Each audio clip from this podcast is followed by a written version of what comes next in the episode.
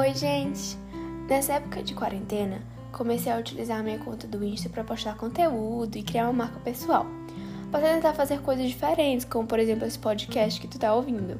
E eu lembrei muito sobre o que a minha psicóloga falava, das expectativas que criamos sobre nós e como a gente lida com isso.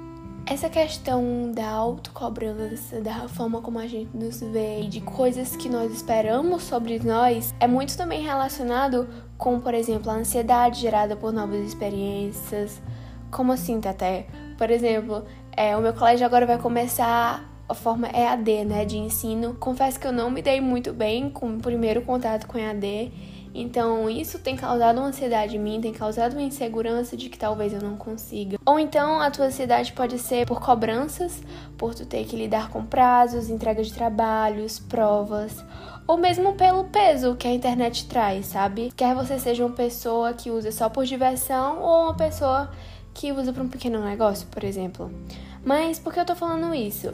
Muitas vezes nossas ansiedades elas estão relacionadas com a dualidade que existe entre a realidade, como a gente reage, como a gente se sente e o que a gente queria fazer, a forma como nós queríamos nos sentir ou reagir quando determinadas situações acontecem. Além de todas as perspectivas e coisas para se lidar, ainda existe a tal da comparação, né? Que eu não sei você, mas eu, principalmente quando eu tô lidando e passando por momentos difíceis, parece que a comparação na minha vida se torna muito maior.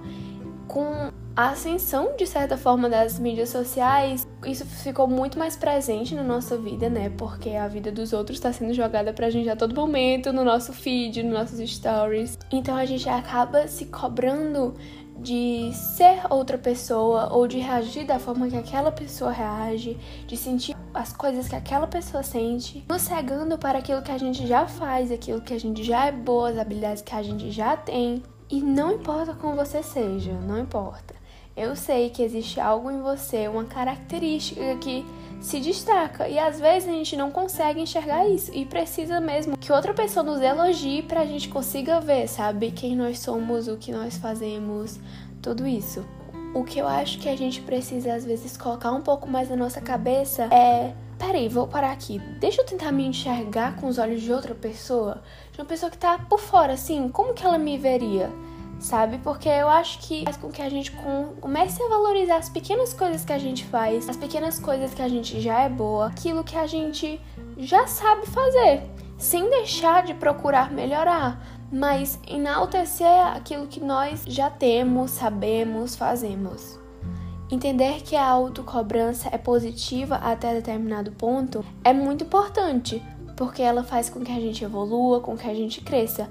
Mas o problema tá quando ela nos paralisa e a gente não sabe como lidar com a pressão que ela traz sobre nós. Uma coisa legal que eu aprendi muito na terapia é que para cada coisa que você quer melhorar, põe duas que você já é boa. Então pega aquele caderninho que tu desse jogado e comece a praticar isso naquele dia que tu talvez não tá se sentindo muito bem e se pega pensando, nossa, eu poderia ser de outra forma, eu poderia fazer de tal maneira. Não tem problema nisso. O problema é quando a gente só enxerga isso. Então pega esse caderninho.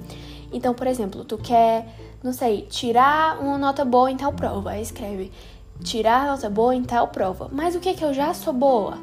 Ah, eu já ajudo muito meus pais em casa. Ou eu já sou boa em determinada matéria, já tirei uma nota excelente em outra matéria. Essas pequenas coisas, as pequenas atitudes que a gente faz no nosso dia a dia que nos ajudam a construir uma personalidade mais segura de si, dando melhor com as nossas inseguranças. O foco é sempre nos valorizar, não deixar de acreditar na gente, na nossa melhora, no nosso crescimento e continuar tentando, porque não vai ser algo do dia para noite, mas construído aos pouquinhos, nos pequenos passinhos, tu começando com esse caderninho e depois já tendo uma visão mais clara sobre si mesma e assim as coisas vão melhorando. A longo prazo, isso pode melhorar a tua autoestima e trazer mais positividade em relação a si mesma. O podcast de hoje foi bem curtinho, mas eu realmente espero que tu possa ter tido outra visão sobre as tuas inseguranças ou outra visão sobre a tua autocobrança. Entender que isso é normal, que todos nós passamos por isso. Espero muito que tu possa ter tirado pelo menos um pouquinho de aprendizado que tu possa levar isso, aplicar no teu dia a dia. E é isso. Tchau!